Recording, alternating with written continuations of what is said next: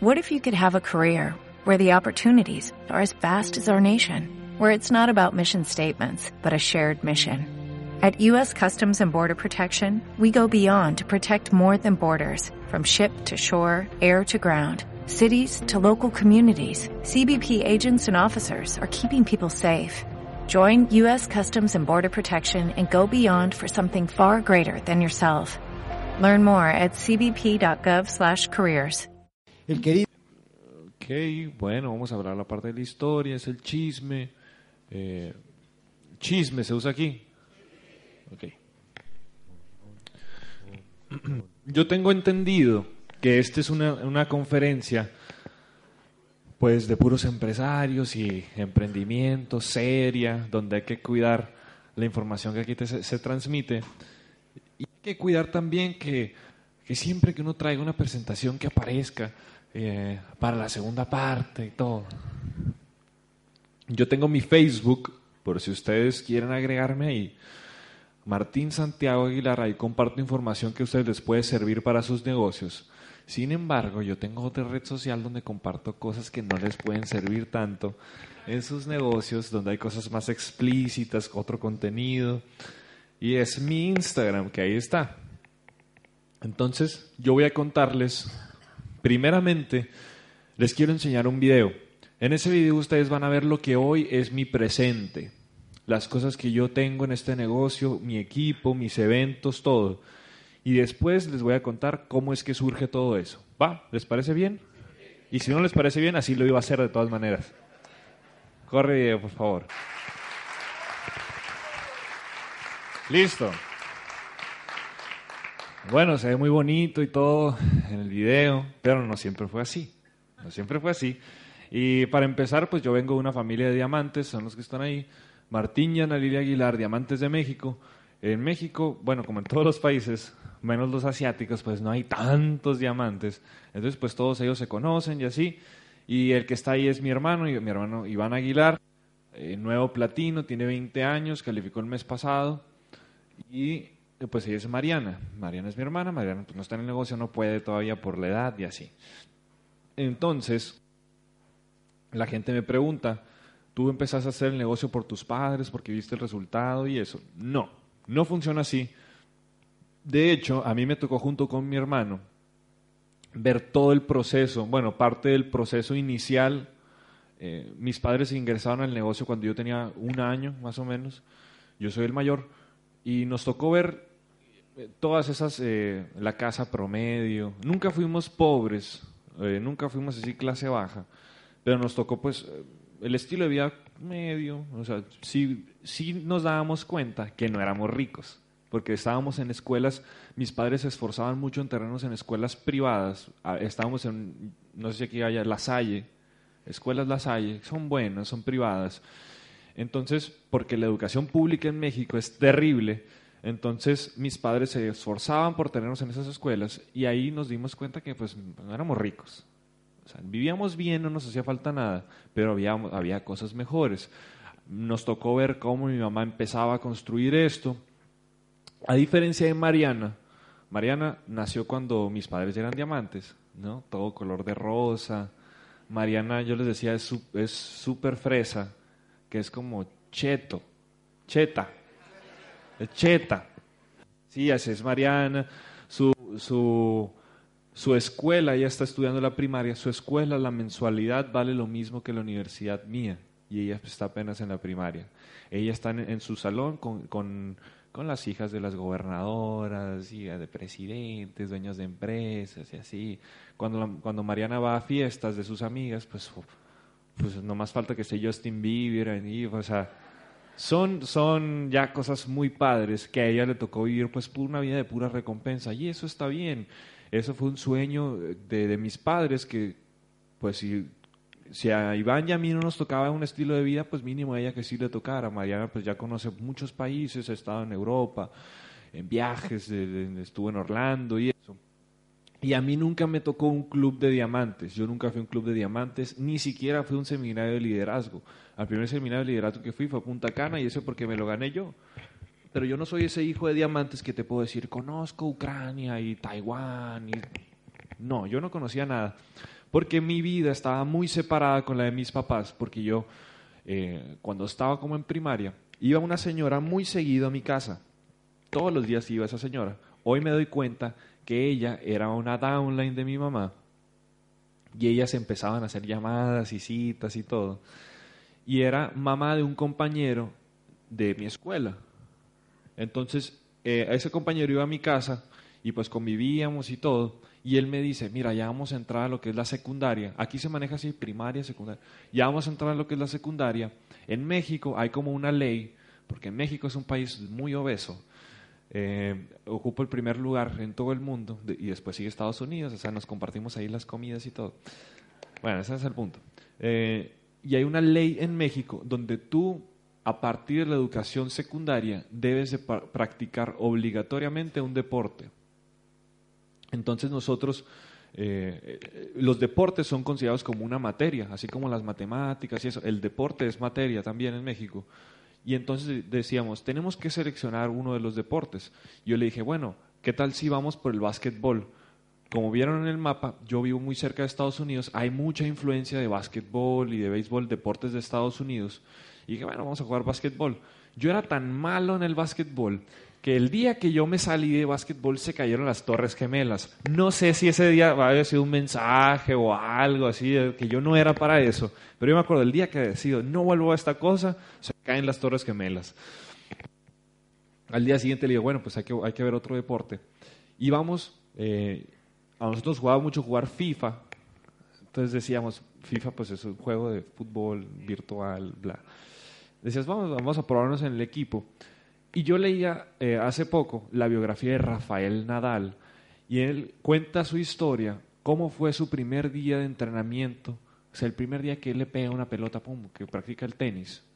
Y dice que ahí cambió su vida, porque nació, bueno, ya existía, salió una pasión que él tenía, increíble, por ese deporte. Yo me sentí muy identificado cuando leí eso, porque a mí me pasó lo mismo cuando fui por primera vez a un entrenamiento de fútbol. Me cambió la vida. Yo era un estudiante de esos que salía con 10 perfecto, yo tenía medallas de excelencia y todo. Y en secundaria las cosas cambian. Cambian, yo me enamoro totalmente de ese deporte y empiezo a jugarlo apasionadamente. Eh, al principio, pues como todo, uno es novato, tiene que aprender y todo, pero si le gusta lo que hace, se vuelve muy bueno. Entonces yo me empecé a volver bueno en ese deporte y eh, como les digo, vivo en una ciudad desértica. Nada más las escuelas privadas tienen eh, las, las, canchas, los campos son de pasto en las escuelas privadas. En las escuelas públicas, pues son tierras, son piedras y así como, mal. Entonces yo digo, bueno, no me basta a mí con el entrenamiento de esta escuela, necesito buscar más.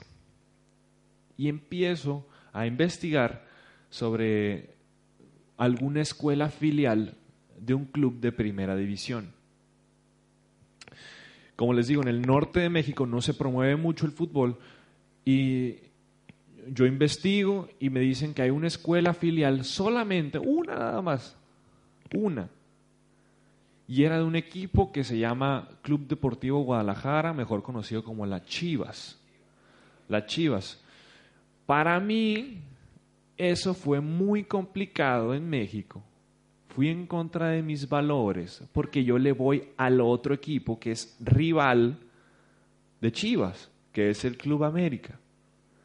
No sé si ellos hacen muchos negocios con el Boca, se cambian jugadores de repente.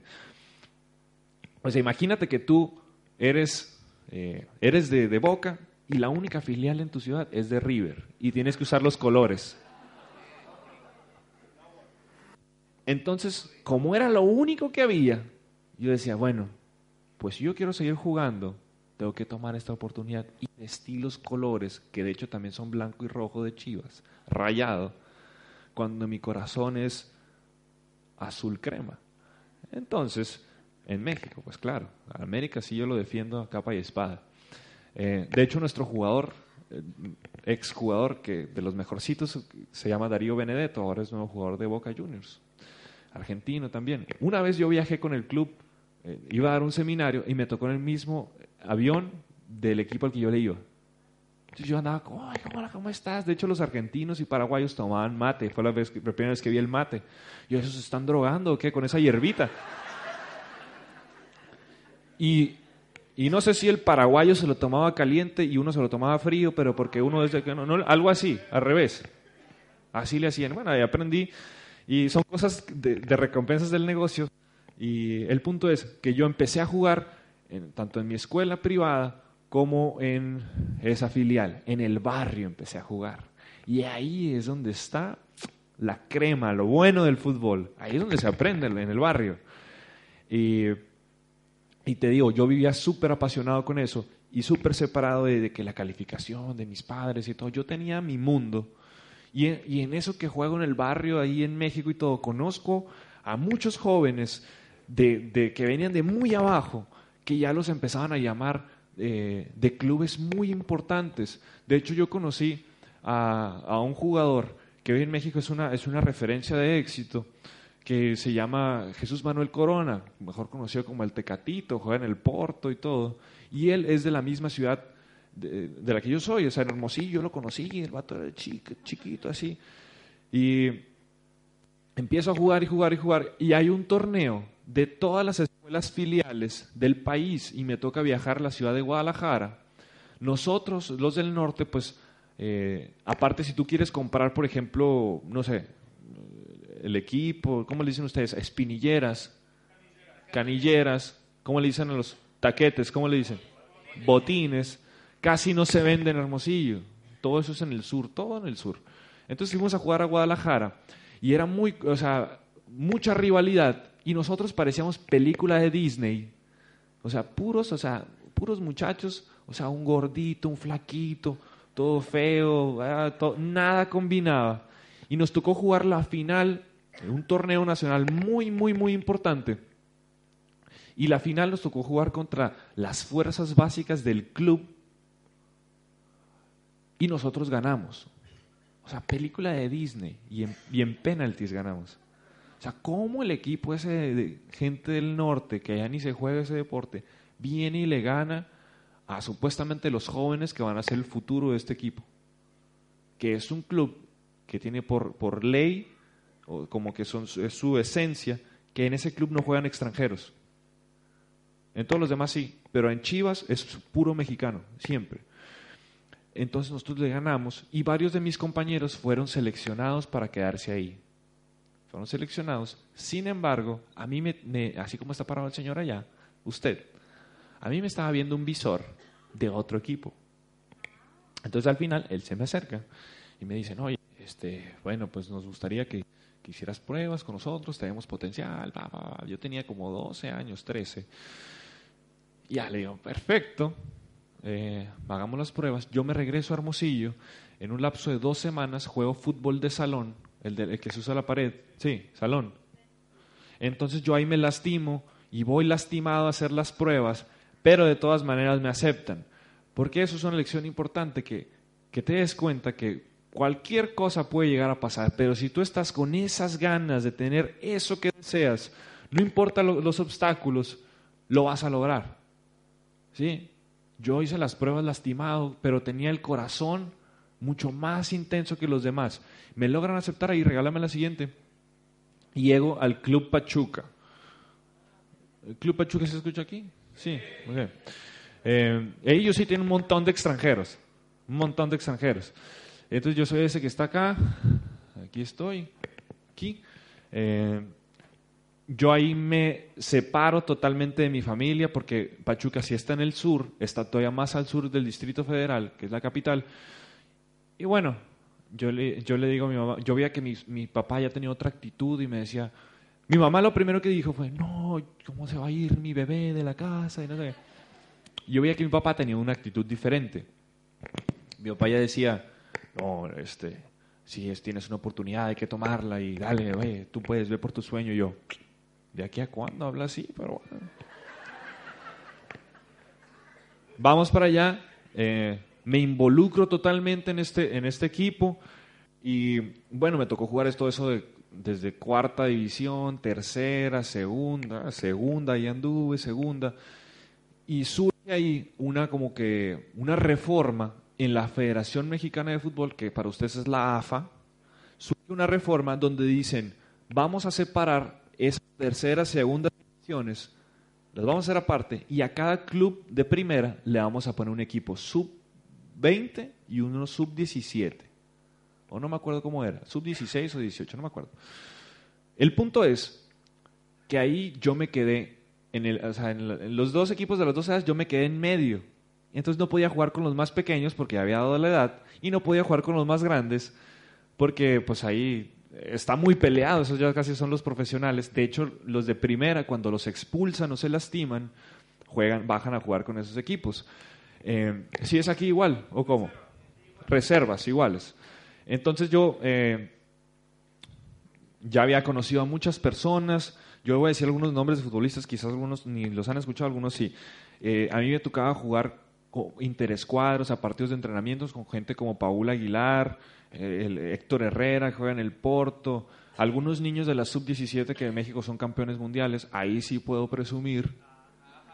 En las inferiores y en las olímpicos somos el oro.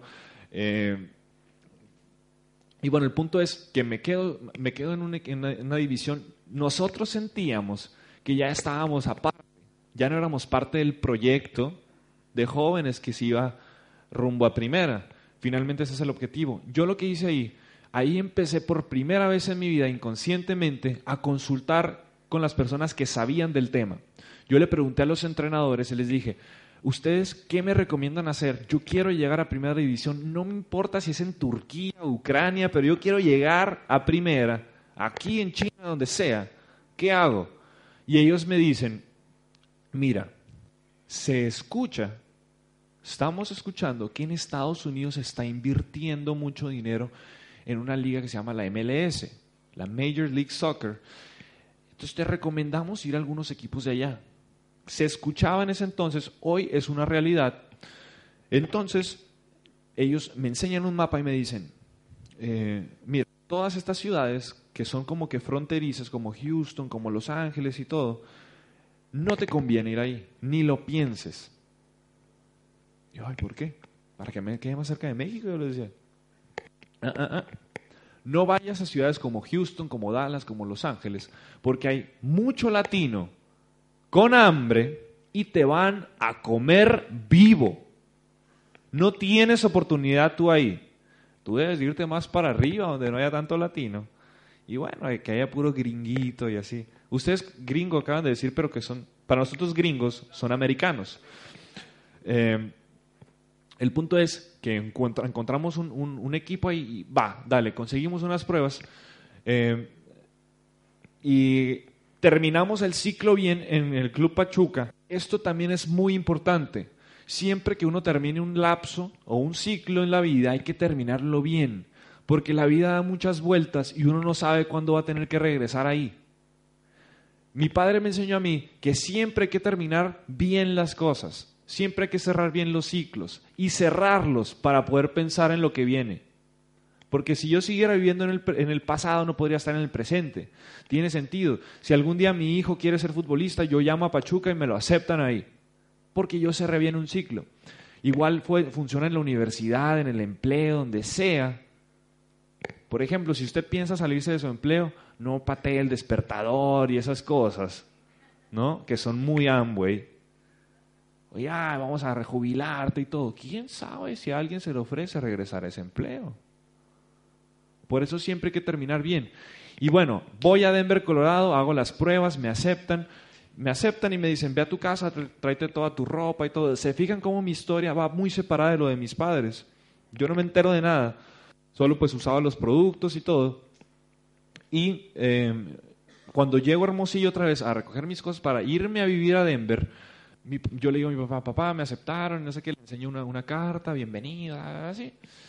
Y mi papá se estaba preparando para ir a una tal orientación empresarial, una junta, de, un open. Yo no sabía lo que era eso. Y yo le digo, me aceptan. Y él empieza a llorar. Y yo, ve, salió peor el señor. Mariquita. Si me aceptaron, le dije. Y ahí él me abraza y el momento de abrazarlo, yo sentí algo inexplicable. Con el paso de los años entendí que él ya estaba en el punto de éxito en el negocio en el que tú te empiezas a emocionar no por tu éxito, sino por el éxito de los demás. Y te empiezas a emocionar cuando ves que las personas pueden seguir adelante. Y qué mejor que fuera su hijo. En el momento yo no lo entendí, pero con el paso del tiempo aprendí esas cosas. Y se me empieza a hacer un poco atractivo el negocio de Amway por lo siguiente. Porque este club me dice a mí, nosotros te vamos a dar todo, y sí, boletos avión, o sea, ya, ya, yo cuando estaba en México, pues en bus, a jugar, siete horas, en Estados Unidos, hello,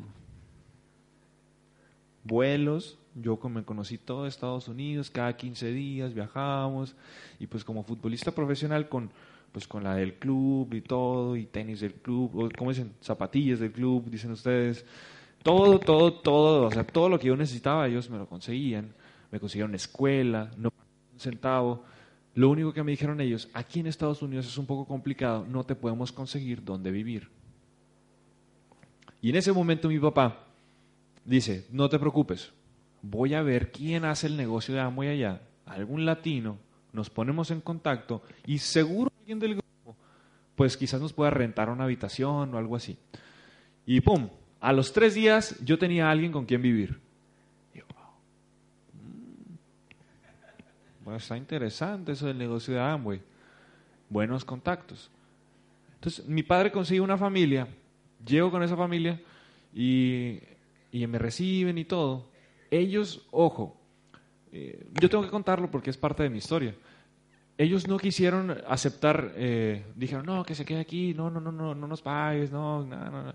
Perfecto. bueno, pues si no aceptan el dinero, pues no lo aceptan. Pero mi papá les dijo, cuidado con Santiago, porque Santiago come como si trabajara. Entonces mi papá les dice, me gustaría, insisto, en aportarles una cantidad económica mes tras mes.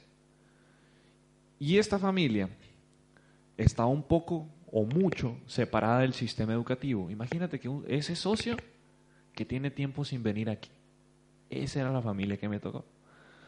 Entonces, al momento que les dicen, me gustaría aportarlo, ellos, como estaban separados de, de todo este ambiente positivo, ellos se lo tomaron a mal. Se lo tomaron como que, ¿qué? ¿No se quieres dar dinero porque nos ves muy mal o qué? Y a partir de ahí empiezan a surgir ciertos roces entre esa familia y yo, porque mi papá a escondidas me mandaba dinero para, pues, lo necesitaba. Y mi papá de repente me regalaba cosas como que me meten un iPod, como se usa iPod Touch, y ten esto y ten aquello. Y mis padres pues hacían pedidos de Estados Unidos y me llegaban mis cosas. Y, y en ese entonces en Estados Unidos podías comprar hasta galletas y te daban puntos, ¿no? Algo brutal. Y el punto es que empiezan a surgir roces y empiezan a cambiar las cosas en la casa, porque ellos empezaban a asignar tareas. A él le toca el baño, a él le toca los platos, a él le toca, no sé, barrer, trapear, etc. ¿Y a quién crees que le tocaban las tareas más complicadas? Cenicienta. Entonces, eh, hago todo eso, todo eso, todos los días. En Denver hace muchísimo frío. En Denver hay muchas nevadas. ¿Aquí hay nevadas? Unos dicen que sí, unos dicen que no. ¿Cómo así? En la parte alta. Bueno, Denver es la ciudad normal y tú te despiertas para ir al trabajo o a la escuela. Lo primero que tienes que hacer es quitar la nieve y lo tienes que quitar el hielo que se queda pegado para poder manejar. Entonces, a las 6 de la mañana, pues a mí me tocaban los cuatro, la camioneta y los otros carros. y el día también, y los baños y todo. y ellos tenían un, un perro que más que perro era como una bestia. y la bestia hacía sus necesidades del tamaño proporcional. Me tocaba limpiar todo eso. Y yo creo que ahí desarrollé el carácter, no sé. Pero Pero todo ese enojo, toda esa frustración, yo nunca le llamé a mi papá para quejarme, porque yo me había metido en ese sueño yo solo y él no tenía la culpa. Yo me había metido ahí y si había que quejarse o había que, no sé, soltar algo, que fuera en el terreno de juego. Y por eso, ese primer año que estuve con, con ese equipo, el club y nosotros, o sea, nosotros quedamos campeones en nuestra división y el club gana su primer campeonato de la liga profesional. Y eso fue increíble, porque el equipo ese, eh, bueno, no es como los equipos de acá que tienen años y muchos campeonatos, ellos tienen pues poco tiempo, relativo.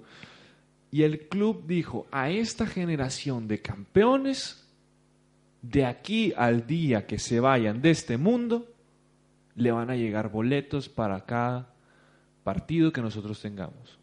Y a mí cada 15 días me llegan mis dos boletos. Boletos. Pues, no estoy allá. Pero porque hicimos un pacto de ganadores ahí. Y esas cosas son lo que a mí más me gusta de, de esa etapa. Que tengo muchos momentos, tengo muchas anécdotas, conocí a muchas personas. Pero también tuve muchos obstáculos cuando estuve fuera de mi casa. Y uno de ellos fue que en una noche mucho frío. No sé si ustedes sepan que el punto más frío de la noche no es cuando está nevando, sino justo antes de nevar. Entonces yo me tocó lavar los baños y todo, actitud positiva y eso, y yo salgo de la casa y me esperan tres de sus amigos junto con los que yo vivía y me tiran cubetas con agua. Y eso hoy para mí pues es fácil contarlo. Pero en el momento fue algo muy, muy complicado, porque sale el papá de ellos, supuestamente el líder ese, yo me esperaba que pues les dijera algo, respeten, ¿no? Algo así. Y el Señor se ríe también. Entonces yo ya no sabía si vivía con gente que estaba conectada a un sistema educativo, peleando por sus sueños, o era gente que formaba parte de un obstáculo mío día a día.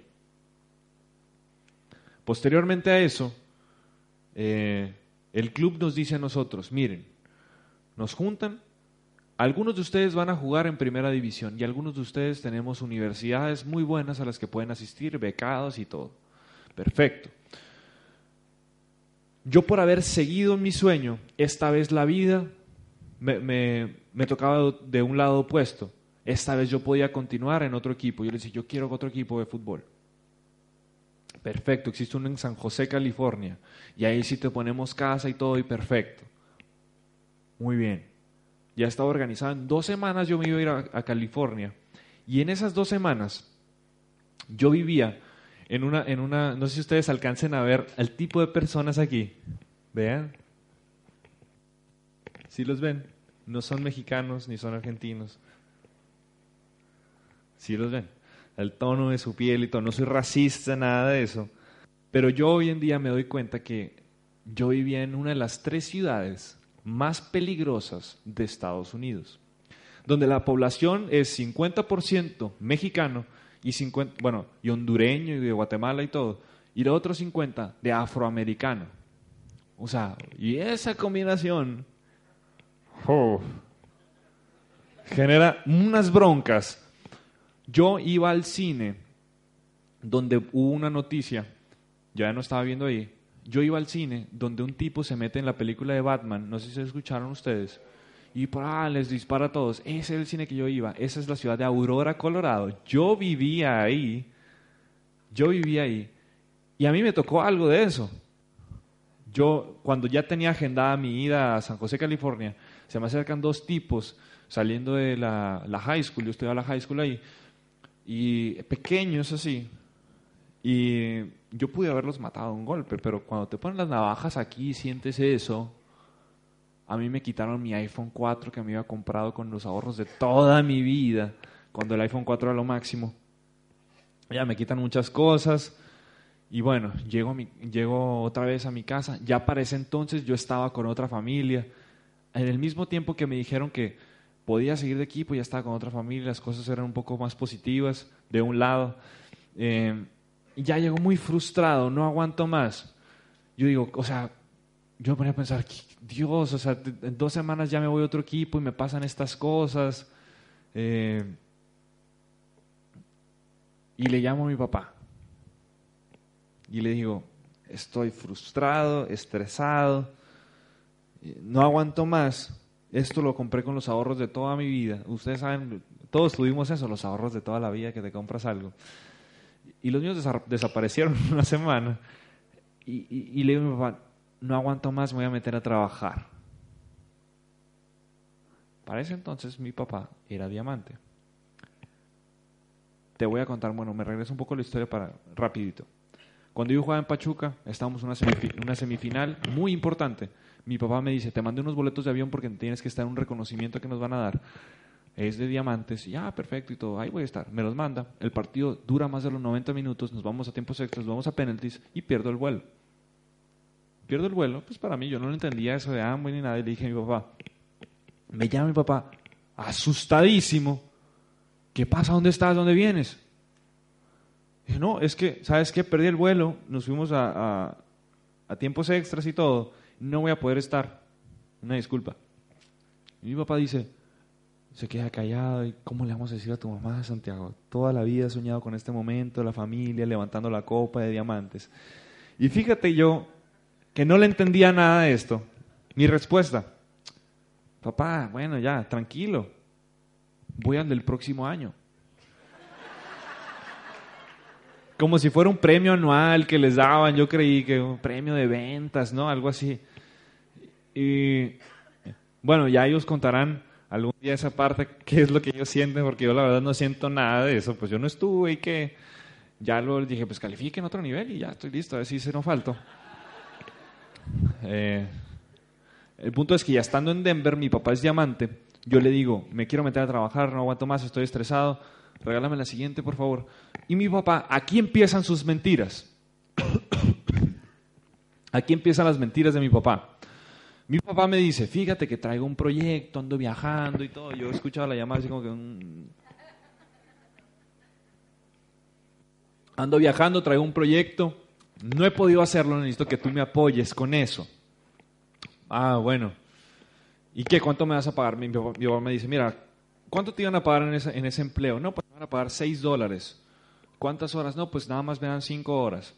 Ok, son 30 dólares. ¿Qué te parece si todo esto es mentira de él? ¿Qué te parece si yo te mando unos audios? Te voy a mandar unos audios. Y de esos audios yo necesito que tú le saques información. Porque yo no tengo tiempo, ando viajando mucho. Ah, ok. Perfecto. Perfecto. Entonces, si me mandas 100 audios, son 500 dólares. Ya con eso me compro el iPhone otra vez. Sí, sí, sí, yo te los mando, ahorita ando apurado y todo. Te los mando, ando viajando, el mundo, paso, diamante, ta, ta, ta, una convención. Y ya me convence porque me dice, tú los puedes hacer en todo tu tiempo libre, te puedes desvelar haciendo esto y ganas más que un trabajo. Mm. Mándamelos pues.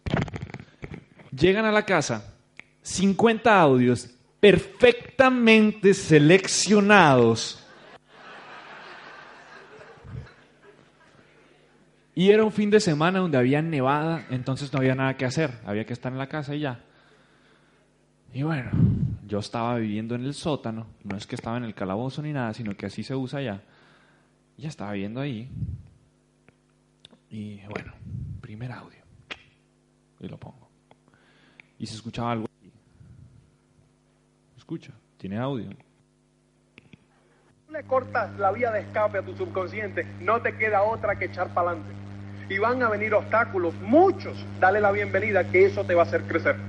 Y vas a salir de ahí fortalecido, muy fortalecido. Siguiente. Líder de tu negocio. Pongo Tú eres otro el audio. dueño de esa compañía. Tú eres el empresario del futuro. ¿Tú crees que todo el mundo en mi grupo entiende lo que entiendo yo en negocios? Yo soy el que me he educado. ¿Por qué? Porque no me da la gana de ser pobre. Y a mí tampoco me da la gana de ser pobre. O sea, eh, ojo que no había muchos audios de los que ahorita estamos escuchando. Mi papá se formó en esa etapa, pero ahí hay, hay una información valiosísima. Yo llevaba dos audios. Sentía así como que... ah, sentí una energía. Y mi papá me dice, me manda un mensaje, ¿cómo vas? Pues aquí bien. Yo en realidad me sentía así como que, wow, eso es increíble. O sea, perdí la virginidad mentalmente, o sea, ¡puf! Una violación así.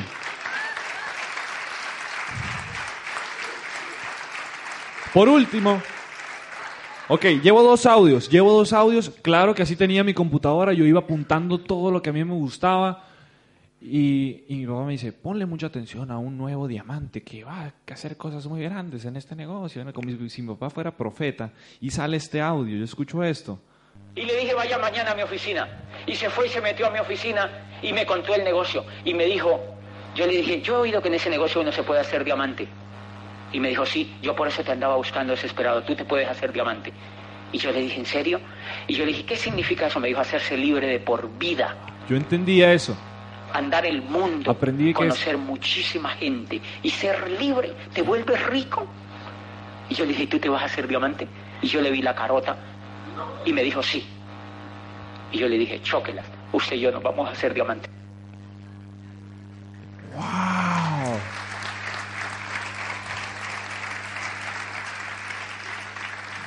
¿Qué sigue después de ahí?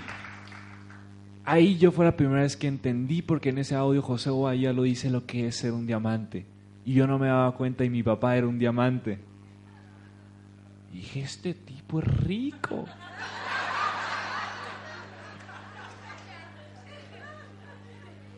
Escucho otros audios, escucho audios de eh, muchos de Consuelo Hernández, escucho a a Vladimir Pándura, Mario Rodríguez, Tim Foley, Luis Carrillo, Luis Costa, Ángel de la Calle, todos los grandes de la industria. Yo no aguanto más.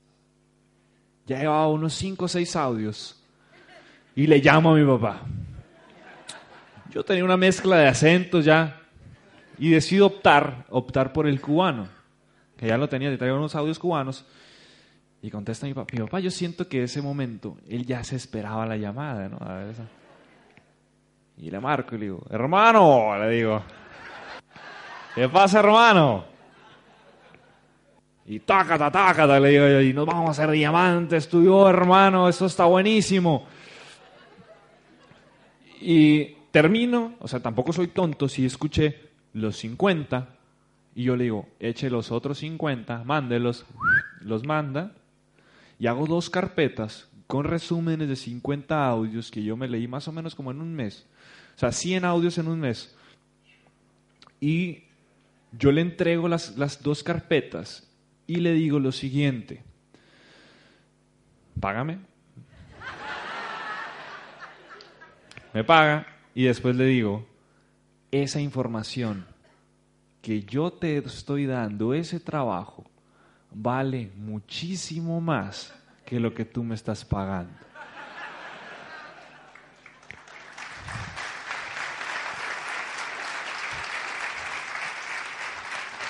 Después de ahí que sigue, después de ahí que sigue, mi nivel mental estaba más elevado. Voy a San José, California. Esa etapa, seis meses de mi vida, los disfruté. Aprendí cosas y también me di cuenta, era un poco más realista y me di cuenta que yo ahí terminaba mi ciclo como futbolista. Lo termino perfectamente y llego de vuelta a Hermosillo después de unos 6, 7 años de no vivir ahí. Llego a casa de vuelta, no sé qué hacer y tenía seis meses de ese trabajo que hice para mi papá. En seis meses yo no escuché un solo audio y mi nivel mental había regresado al del Santiago del inicio. Eso es lo que pasa cuando dejas audios. Tu nivel mental regresa a como estaba antes. Y entonces yo le digo a mi papá, ¿sabes qué? Eh, en México no se puede entrar a la universidad en enero, tienes que esperar siempre a septiembre. Yo le digo, ¿sabes? Eh, no sé qué hacer, hablé con mis amigos y pues por, por estos seis meses yo me voy a meter a trabajar. Y me meto a trabajar en un call center de DirecTV. ¿Se, ¿Se conoce DirecTV? Los gringos, los americanos, creen que los call centers están en Washington, en Mississippi, en Alabama y todo. Están en Hermosillo, México. porque la mano de obra es más barata y todos los jóvenes en Hermosillo sabemos inglés. Y eso es súper común. Entonces, pues ahí estaba yo en un call center viendo pasar los días de mi vida. Y bueno, eh, queda un poco de mí dentro de mi corazón eso del sistema y el negocio de Amway. Y digo, mi papá, ¿sabes qué? Pues hagamos las dos cosas. Regístrame en eso de Amway. Y me dice, ya estás. ¿Cómo que ya estoy? No me has dado nada, ni un abrazo, ni una hoja, nada. No, ya estás. Lo que pasó fue que mi papá creyó que él, al registrarme, él iba a poder construirme un grupo, construirme una línea y todo. Y nunca le funcionó. La verdad sí lo intentó y no le funcionó. Yo tengo pues el honor, la dicha y todo de decir que mi negocio yo me lo he construido todo el 100%. Nadie me ha puesto, ni, mis padres no me pusieron ningún downline, ninguna línea calificada, nada de eso. Aunque después de broma les digo, oye, no me hubiera molestado que me hubieras dejado unas cuatro más ahí, algo así. Pero bueno, se siente rico decir que todo tú, te lo has construido tú y tienes más autoridad para hablar. Y yo le digo, bueno, ya empezó el negocio de Amway, ¿qué hay que hacer y todo? Y uno de los días que yo salgo de, trabajar, voy al gimnasio, porque el, porque el deporte yo eso nunca lo he dejado. Voy al gimnasio, ¿cómo voy de tiempo? Ya me callo. 100, 100 minutos. sigo, sigo, sigo rápido. Bueno, yo iba al gimnasio con la ropa de futbolista que no venden en las tiendas. Es esa que te regalan cuando eres jugador, nada más. Entonces, yo, era como que un poco famoso en, mi ciudad porque allá todos se van a jugar béisbol profesional y básquetbol, pero futbolista te vuelves como que popular. Entonces yo andaba en el gimnasio, terminaba con mi ropa de Colorado Rapids, Adidas, que no puedes conseguir en ninguna tienda, y se me acerca un tipo y me dice, oye, eh, tú estuviste viajando y buscando el sueño de ser futbolista y todo. Y fíjate, tan malo que fui de, de no escuchar audios en seis meses, la respuesta que yo le di. Ahorita no tengo tiempo. Si tú quieres hablar conmigo, agrégame en Facebook y por ahí hablamos. ¿Va? Gracias. Lo más curioso de todo es que el tipo me agregó a Facebook. Bueno, otro fan, lo acepté. Admiradores míos y así. Yo veo que el tipo pone, ya ves que puedes poner tu, tu, estado, me siento triste, me engañó mi marido y todo eso. Eh, ¿Por qué se voltean a ver? Cálmense, cálmense. Bueno, este tipo pone, ojalá existieran oportunidades de emprendimiento y todo, uno que es licenciado en finanzas, no hay plazas de trabajo y todo. Y yo dije, ¡Ah! me huele a Amway este, sí lo puedo casar.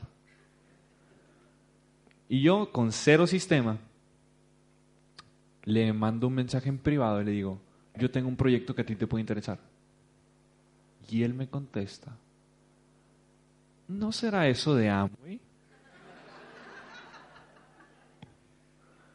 Yo en ese momento me enfurezco brutalmente, voy con mi papá y le digo, ese negocio de Amway ya está súper quemado. Se entiende quemado, como que todos lo conocen, han hablado mal de él. No puede decir uno proyecto, porque ahora proyecto es sinónimo de Amway.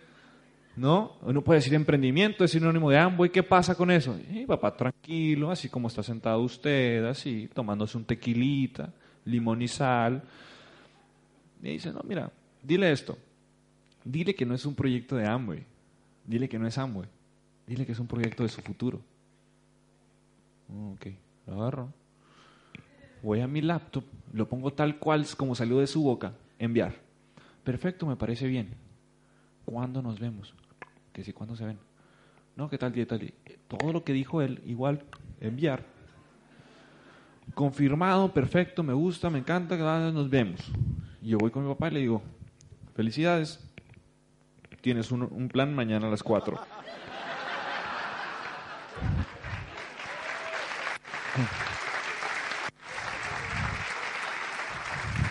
Llega mi papá con este tipo y pues mi papá da un montón de planes, Hermosillo es relativamente pequeño. Y el tipo dice, ay, ustedes se le amo y ya lo conozco, ya lo he visto, usted da conferencias, no se haga. Mi papá, tranquilo, tranquilo, tranquilo. No te vengo a explicar nada. No voy a hablar contigo hasta que no te leas esto. le da un libro que se llama La Escuela de Negocios de Robert Kiyosaki. Léelo, porque si tú quieres ser empresario, quieres hablar conmigo, primero te tienes que leer eso. El tipo se lo lee en 26 horas. Mi papá me llama y me dice, ve a casa de él, ya tienes un nuevo socio. Y ve por mi libro. Entonces imagínate cómo el, el tipo del gimnasio, cómo llegó a la casa de él. Y así como que, sí, Sergio, eh, vengo por el libro de mi papá, una disculpa. Eh, tú puedes, campeón. Y me fui tímido, ya no como, ya no como el del gimnasio, y empezamos a trabajar. Y él, hoy en día, es una de mis líneas calificadas, es este que está acá, es Sergio Oliver. Es uno de mis grupos más fuertes del negocio. Y así empezamos. Empezamos a conocer el negocio y ya empezamos a darle y darle y darle y darle. Y regálame, bueno, está bien esa. La de la pasada, rápido, voy a contar algo de la pasada. La pasada, la pasada, esa está bien. Y bueno, yo me califico 9% como con 20 personas, es decir, cada quien como compró un glister y me califiqué, algo así. Y llego a un seminario regional de unos diamantes ejecutivos que se llaman Carlos Eduardo y Claudia Castellanos. yo me califico. Ahí me reconocen, me reconocen como 9%. Y, y, bueno, a mí hacer también mu mucho bullying, nosotros decimos carrilla en México, o sea, cuando reímos de la gente y todo, y cuando uno es 9% dice, ay, yo soy 9% y me llamo Júpiter, Saturno, dice todo mal, todo mal dice, y algo se va desarrollando, ya dice otras cosas, pero ahí fui yo, mira, un insecto. Después de ese seminario, se me raja todo el grupo, menos Sergio. ¿Por qué se me rajó todo el grupo? Porque yo era un socio que yo les hacía todo a ellos. Yo te hago la demostración, yo te voy a... No puedes ir al evento, yo paso por ti. No puedes ir allá, yo no te puedes lavar los dientes, yo te los lavo. No te... y yo escuché algo, no me acuerdo así específicamente qué, pero, pero estos tipos, los oradores decían algo como que si tú quieres crecer en este negocio te debes dar cuenta que los mejores socios son los que ponen el trabajo, si tú les digas y bla, bla, bla, la acción. Y dije, ah escuchar a los que tienen resultados o a estos desgraciados que traje yo en mi carro con mi gasolina. Y le hice caso a los que tienen resultados. Ahora, Sergio no se rajó porque Sergio estuvo auspiciado correctamente. Regresamos de ahí, se me cae el negocio de 9 a 0. Yo voy muy enojado con mi mamá y le digo, ¿cómo que se cae el negocio? ¿Qué no era llegabas una vez y ya se iba a estar dando siempre y siempre? hay que darle a esta cosa. Entonces empezamos a construir el negocio yo le prometo a mi mamá, esta línea, en cuanto califique, nunca se va a caer. Y al día de hoy es la línea que califica más rápido. Yo le califico a mis papás más o menos el día 10, más o menos, de cada mes. el día de 10 ya, ya la línea está calificada. Y yo le digo, mamá, yo quisiera tener muchos Santiagos así como... Así como te sientes conmigo, yo quisiera tener unos 20. Pero bueno, eso, eso lo hago de corazón. Yo, yo me siento feliz cuando veo la página y que ya está calificada la línea. Me siento feliz no por mí, sino porque ellos saben, eso ya está cubierto. Eso es, algo muy lindo. Em, siguiente, em, empiezo con Sergio. Mira, el que no quería saber nada de Amway, ahora tenemos eventos en esas oficinas que yo te digo. Y para nosotros eso era evento lleno. Sergio le dijo, le digo, de aquí vamos coronas. O sea, ¿no viste? Diez personas vinieron. ¿Ya? Diez y cada quien invita a diez, somos cien en la otra semana. Y bueno, con esa inocencia nos construimos el negocio. A mí la gente me pregunta, oye, ¿por qué calificaste tan rápido? Porque si me decían que no, yo decía, bueno, pues quizás otro dice que sí. O sea, no me quedaba estancado en las situaciones negativas que me pasaban, sino yo siempre o sea, con la sonrisa, con el amor de hacer esto. Y así se fueron dando las cosas. Y, yo, así entre poniéndole trabajo y todo, me, me, hago platino. Tenía yo 19 años, nuevo platino. Y como les decía, estábamos en una organización muy grande en México, muy, muy, muy grande. Es la ciudad donde más diamantes y dobles diamantes hay en Latinoamérica. Entonces, en los seminarios, si tú eres platino, tú a ti te dejan sentarte más o menos, mira, ya están los diamantes, dobles diamantes, diamantes, esmeraldas, zafiros, platinos fundadores y los platinos normales se sientan como por aquí donde está usted. O sea que no hay ninguna ventaja, ni estacionamiento, nada, nada. Si eres platino no hay ventajas. Pero como yo era el primero generación Y en México, me gano la oportunidad de ser host, aprovechando que también venía un joven que era nuevo Esmeralda. En ese entonces no había tantos jóvenes con resultados, casi no había nadie. Yo era nuevo platino, yo me sentía pues, el Mesías, aquí me sentía. Y llega este tipo nuevo Esmeralda, yo soy su host y a partir de ahí, ¡pum! Hacemos una amistad increíble que al día de hoy eh, platicamos y todo. Y era una Esmeralda que hoy es diamante que se llama Teo Galán Jr. Yo, me gano la oportunidad de ser su host. Y, bueno, Teo y yo somos muy parecidos, nos encanta mucho la fiesta, el boliche, o sea, gastar, todo eso, acá los Audis. Y yo le digo, Teito, mira, este es mi grupo, ¿tú qué me recomiendas hacer con ellos? Y a mí, no, como el acento dice, no, papi, no, papá, papá. Y dice, ponles una identidad, porque este grupo es muy grande y ellos no se sienten identificados con nada. Y a partir de ahí le pusimos a nuestra organización líderes y le pusimos una coronita. La gente nos dice, ¿qué significa la coronita? Y le digo, nada, no significa nada. Nos gustó y ya se la pusimos, es todo. Pero a partir de ahí, ¡pum!, resultó verdad, el ponerle una identidad hace crecer a los grupos. Ojo, yo ya tenía el grupo hecho, yo nada más le puse la identidad, porque hay gente que quiere hacer un, equipo, una identidad, y son dos. Aquí sí está difícil. Yo ya tenía el grupo hecho y a partir de ahí echamos a, a correr esto, regálame la siguiente. Yo le pregunto a mi papá, yo ya no quiero ser platino ni platino porque también yo era platino fundador. Yo lo que quiero es tener un nivel más alto, una piedrita como mínimo. Y él me dice, mira, lo que tú tienes que hacer es poner a personas en una convención.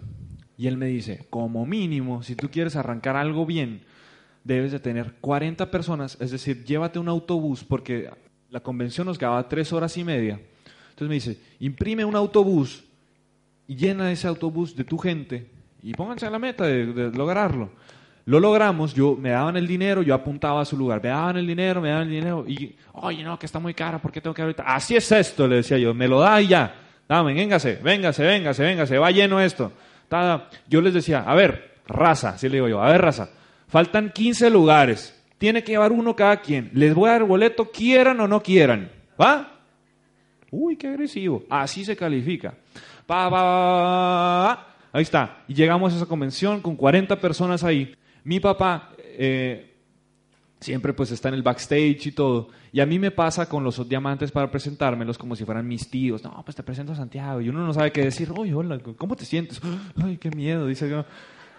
Y en esa convención mi papá les dice a Mauricio y Ana María Correa, oye, Santiago es mi hijo, acaba de ser platino, trajo 40 personas a una convención. Y dijo, wow, felicidades. Y dije, nunca se van a acordar de esto. Ya, perfecto. Después de esa convención, eh, hacemos un pacto de que ese iba a ser el año más intenso. Y ese año, pues yo creo que, sí, en ese año me califico platino fundador eh, a principios. Esa es la gente con la que nosotros dijimos, cada quien va a llevar ese socio que no se va a rajar ni, ni, ni pensándolo. A esa reunión nada más va a estar la gente que va a estar en la trinchera. Y perfecto, hicimos ese pacto, empezamos a crecer y esos eran ahora mis eventos. Mío, todo el grupo ese es mío. O sea, tú te paras ahí a hablar y son, como, son como 160 jóvenes, eso hacemos los jueves. Aparte el martes tenemos el de la organización ya grande, ese es mío, yo soy un poco rebelde con, porque de aquí a que me toca dar el plan, pues ya es 2019 en, en, en, aquel, porque hay mucha gente. Y en este, pues yo les puedo dar ciclo a mi gente, puedo hacer que practiquen los platas y todo. Y empezamos a crecer, empezamos a crecer. Y, eh, y yo me califico Zafiro. Y el año pasado si ese es el septiembre pasado, ¿no? Sí. Sí, el septiembre pasado. Pues mira, muchas caras de las fotos pasadas están ahí, otros no están. Porque el negocio, señores, el negocio es muy lindo y todo, pero no es perfecto. Hay gente que se va a rajar. Ah, yo les hago mucho bullying a los colombianos porque enseñan fotos y dicen, mira, todos los que están ahí son Esmeraldas fundadores hoy. Y dije, pues yo no. Los míos sí se me rajan. Mi negocio, yo no vengo a presumirte nada vengo a decirte que me pasan las mismas cosas que a ti te pasan. Me pasa lo mismo que a ti. Y empiezo, empiezo a viajar. Yo cuando, te una de las cosas de mi inocencia es que yo daba, yo preparaba mi PowerPoint y todo ahí para el grupo y buscaba imágenes en internet de la más alta resolución posible. Yo les decía, muchachos, algún día vamos a estar allá viajando el mundo, si tú haces esto. Y hoy en día las fotos que yo pongo son fotos que yo tomaba en mi celular. Cuando tú te calificas aquí en Argentina como nuevo platino, vas a Buenos Aires, ¿verdad? Sí. Cuando te calificas en México, porque México tiene, pues quizás no una buena selección, pero muy buenas playas. Entonces te calificas nuevo platino y en Amway de México te mandan a Cancún. Todo pago, o sea, es algo espectacular. Yo empecé a vivir eso. Siguiente. Y bueno, seguí enamorado yo del fútbol pero las recompensas del negocio de Amway me permitían pagarme a mí pues ciertos lujos. No, yo no sé cuántos jóvenes de 20 años conozcas tú que se pueden ir a la Copa del Mundo solos, pagarse hotel, vuelos y todo. Y yo tenía algunos compañeros que ya estaban estudiando y les decía, no, pues nos vemos allá, convivimos y todo. Y bueno, me tocó ir a ver a mi selección. Eh, afortunadamente le ganamos 3-1 a Croacia esa noche y, hubo, y, los mexicanos, yo sé que pasa lo mismo con ustedes, cuando tú ves un argentino en otra parte del mundo, ¿cómo te sientes? Sientes que es tu hermano, sientes que has vivido con él toda la vida y en, y en México nos compartimos tequila y todo, y música y mariachi y todo, y es algo increíble. Y esta imagen yo la pongo ahí, es en Recife, Brasil. Yo la pongo para que te des cuenta que todo esto te lo da el negocio había una promoción de Amway de que de, si tú hacías no sé qué cosa, te lo ganabas el viaje. Yo no me lo gané. Yo este me lo pagué. Yo no me, había una promoción de Amway, yo siempre aclaro eso. Bueno, siguiente, aquí empiezo ya, primer viaje eh, a Punta Cana de seminario de liderazgo. Eh, estoy con unos amigos mexicanos también, eh, nos las pasamos muy padres. Siguiente. Es un festival de Coachella que existe en Estados Unidos. Yo invito a mi hermano, yo le digo, te voy a invitar, te voy a pagar todo. No más porque sí. Yo te invito para que disfrutes conmigo, vamos juntos allá a California y vamos a este festival. Y bueno, eh, Amway paga el fast track. Cuando tú invitas a tres personas, tú tienes tres en tu estructura, Amway paga eso. Los verdaderos líderes no hablamos con el ejemplo siempre donde estemos. Tres.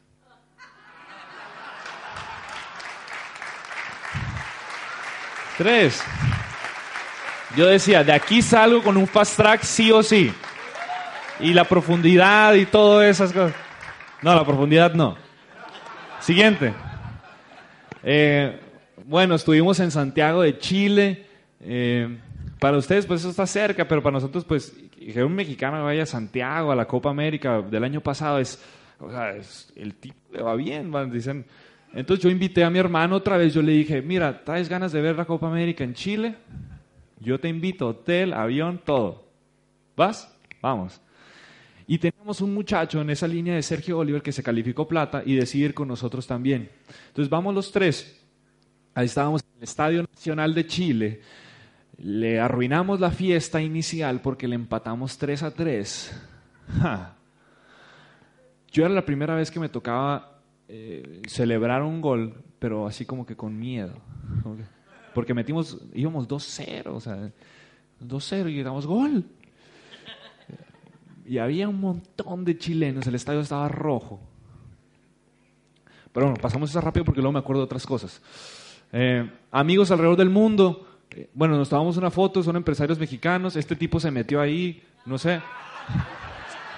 Queríamos tomar una foto y el tipo, ¡puedo salir! Siguiente. Ese fue el día que me tocó ser host. Siguiente. Eh, bueno, también soy muy amigo de, los colombianos y todo. Yo hago mucho bullying y hablo mal y bien, pero sí, al final de cuentas somos amigos todos.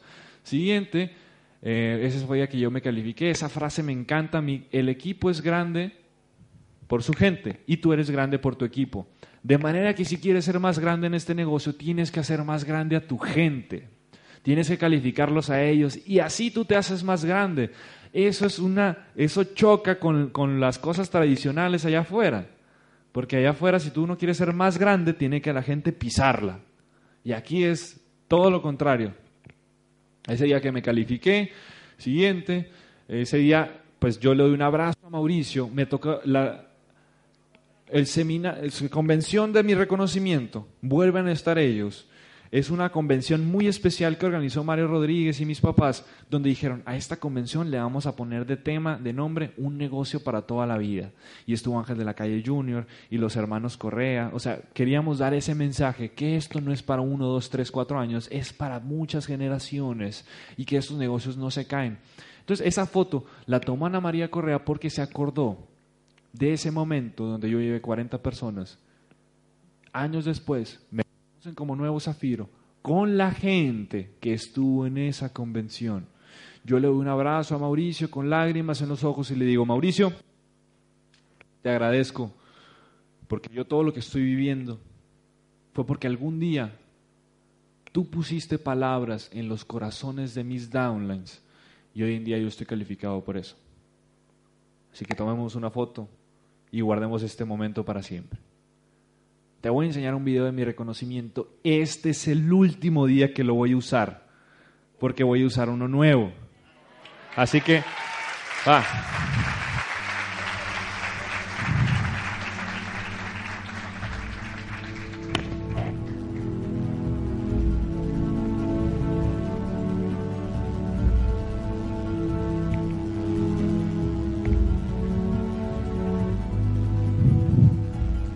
Sabemos cuántos años vamos a vivir, no sabemos si vamos a renacer o si existe alguna reencarnación tal vez.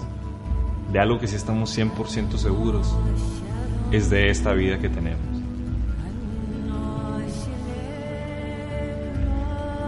¿Y por qué Amway? En mi opinión, no creo que sea la red, no creo que sea el dinero, no creo que sea la gente, no creo que sea el potencial de un sistema educativo. Yo creo que es un vehículo que involucra todos los elementos que tú puedas pensar y si en tu vida existe tal vez un problema de cualquier tipo, este negocio te lo puede solucionar para que tú en tu vida experimentes más cosas.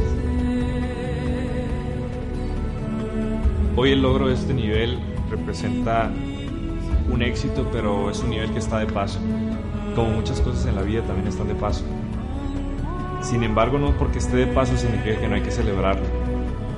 Lo celebro, pero más que nada lo celebro porque el que yo lo haya logrado representa que muchos van a pasar también por ahí y aún más allá. Y eso significa que todos ellos van a lograr el objetivo de vivir más.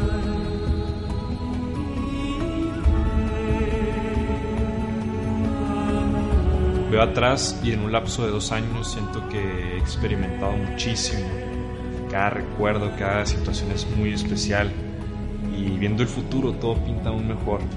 Mi familia, eh, yo me siento feliz porque el éxito de ellos me impacta y a la vez yo impacto el de ellos y eso para mí, eso para mí es amor de familia. Mi equipo que más que líderes nos hemos vuelto amigos y no creo que sea por uno o dos años o meses sino que yo creo que el destino nos puso a todos en una amistad por vida y por eso estoy muy agradecido y agradecido con Dios porque me ha demostrado y me dice que estoy en camino por más.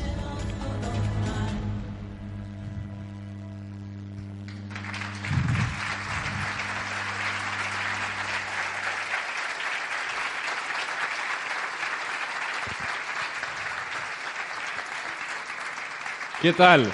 Algún día, algún día vas a estar tú siendo reconocido con un video así, súper padre. Y ya, para terminar, unos poco, escogí unas fotos de lo más reciente de este año y me tocó llevar a mí por primera vez a alguien a un viaje de liderazgo a Orlando. Y él es Víctor, él es un socio mío, él está calificando Esmeralda al mismo tiempo que yo. Eh, tiene, yo iba a ser el récord de México de 23 años como Esmeralda, pero él va a ser de 22. Si ahorita el más joven de nosotros de México tiene 27. Pero bueno, ya vamos bajando ahí la cosa. Yo quiero que otro califique para quitarle a Víctor ahí el trono de lo más joven. Mientras se quede en casa. Sigamos. Eh, eh, bueno, como yo creo que en muchas familias de Latinoamérica sucede, no hay papá en esta familia. Él se encarga de sacarlos adelante. Y fue para mí muy especial que, bueno, yo a las niñas estas, yo con ellas bromeo y todo, yo como yo soy su tío y les digo y todo eso, y ahí viene Justin Bieber, sonríen y cosas, bromas así. Y es increíble que tú puedas llevar a alguien a un viaje. Yo veo gente en esos viajes que junta grupos como este, sea de este tamaño. Eso es una realidad. Yo apenas llevaba uno. Pero bueno, vamos con la meta de llevar cada vez a más. Y estuvimos también, bueno, en esta Copa América, cuando todo iba bien, eh, estuvimos en Phoenix. Ellos son dos de mis nuevos platinos, Pablo Salomón y Iván Aguilar. Pablo tiene 21 años, Iván tiene 20. Eh, ahí estábamos en... Le ganamos Uruguay, por si la noticia es buena. Eh, le ganamos creo que 2-0 Uruguay. no recuerdo, llevaba muchas Budweisers. Y bueno, estuvimos ahí disfrutando. Siguiente. Eh, también hemos hecho algunos viajes a, esquiar con los socios y todo eso, el exceso y, esas cosas. Y tú subir una imagen a tus redes sociales hace que muchos jóvenes quieran también ese estilo de vida. Eso, eso llama la atención. Eh, yo alguna vez fui inspirado por, por, no sé, pues por Teito, por algún otro diamante, no sé. Como él fue inspirado por alguien más. Y hoy nos toca a nosotros como jóvenes e ir inspirando a la gente para que vean que esto es una realidad, que el sueño, la promesa se cumple. Y me tocó compartir eh, en, el Amway Business Center en Madrid. Es algo espectacular, es súper cheto. Sí, sí, lo dije bien. Súper chetísimo. La zona donde está el Amway Business Center en Madrid es, es no, no hay palabras, parece Apple Store. Eh, y entonces Ángel de la calle me dice, Junior me dice, oye, eh, eh, máquina, me dice él, oye máquina, no, joder, ah, ah, esas cosas. Eh, me dice, ¿podéis compartir con mi grupo? o sea, como que tu historia de emprendimiento. Y, me dice, bueno, eso es un evento, nosotros no cobramos ahí, pero te vamos a dar tantos euros. Una buena cantidad. Pero él me decía como que con, con pena, te vamos a dar tantos euros. Y yo le dije, Ángel, yo hago esto de corazón tú me inspiraste a mí y yo voy a hablar con estos muchachos. Esto para mí más que compartir es un triunfo. Es un triunfo estar en Madrid inspirando y la gente te pregunta y todo. Y estuve en la Ciudad de México y ve el tamaño de ese seminario. Ve el tamaño de ese seminario. En la Ciudad de México un grupo de, de Oscar y Mari Velasco y, de Consuelo Hernández, son diamantes mexicanos muy, muy famosos, de mucha trayectoria. Y bueno, yo sentía, o sea, ver que un diamante tan, tan emblemático de esos 50 audios que mi papá me mandó esté tomando notas de lo que yo estoy diciendo. Eso es increíble, es increíble. Y, y bueno, me regalaron una camiseta de Messi y bueno, yo la acepté ahí y todo, pero yo pues, yo soy del Real Madrid. Eh, de hecho, sí tengo una camiseta de Argentina, pero la pedí sin Messi. Que sea el 10 de Maradona mejor, dije. Entonces estuve en el Santiago Bernabéu viendo la final de la Champions. Siguiente. Eh, luego regreso, es mi cumpleaños. Y, cuando tú haces este negocio, tú quieres pasar los, momentos más importantes con tu gente. Con tu gente. Pasar momentos eh, eh, así, todos estos son mis socios. Algunos de ellos, fíjate, no viven en la ciudad donde yo vivo, viven a como a dos horas y fueron por mi cumpleaños nada más. ¿Qué amigo del mundo tradicional hace eso por ti? Mis socios lo hacen. Y créeme que si ellos me dicen, tengo tal evento, yo voy para allá. Eso es increíble. Y bueno, ya por último termino y regálame el audio de eso, por favor. Eso es el Machu Picchu en Perú. Habemos audio está un empresario, es una historia, con eso termino, real. Se escucha medio extraño, pero ahí va. Que fue a conocer esa maravilla del mundo. Entonces esta persona iba pasando de las casas de abajo hacia arriba y andaba con un guía local. Este tipo le dijo, mira, las casas aquí están un poco más dañadas, pero a medida que vamos subiendo están mejor. Y él le pregunta, ¿y cómo es que los incas decidían quién vivía abajo y quién vivía arriba. Este persona le explica. Ellos hablaban el quechua y las personas que estaban abajo solo hablaban ese idioma. A medida que iban subiendo, la gente que estaba hasta arriba entendía y se podía comunicar con todos, de medida que tenían mejores resultados en sus casas. Este tipo se regresa en su vuelo y piensa lo siguiente, que así es la vida así es la vida también. Que si tú quieres tener mejores resultados en tu vida, lo que tienes que hacer es hablar los lenguajes de los demás. Que escuches sus corazones, que le preguntes, ¿qué problema tienes que yo te ayudo? Eso es lo más importante, porque si uno se centra en su lenguaje personal, no va a salir de ahí. Uno tiene que escuchar a la gente, ponerles el vehículo, darles la oportunidad, la bendición del negocio de Amway, que algún día llegó a mí y yo empecé a construirla tan rápido, porque lo único que hacía era escuchar a los corazones de los demás. Hoy en día muchas personas esta tarde escucharon esto y les toca compartir con alguien más, porque nosotros te vamos a esperar en México y te toca a ti impactar la vida de alguien más para que sigamos creciendo, sigamos viajando el mundo y sigamos siendo felices. Ha sido un placer Argentina, nos vemos pronto. Bye. Gracias. Temple University is ranked among the top 50 public universities in the U.S. Through hands-on learning opportunities and world-class faculty, Temple students are prepared to soar in their careers. Schedule a campus tour today at admissions.temple.edu/visit.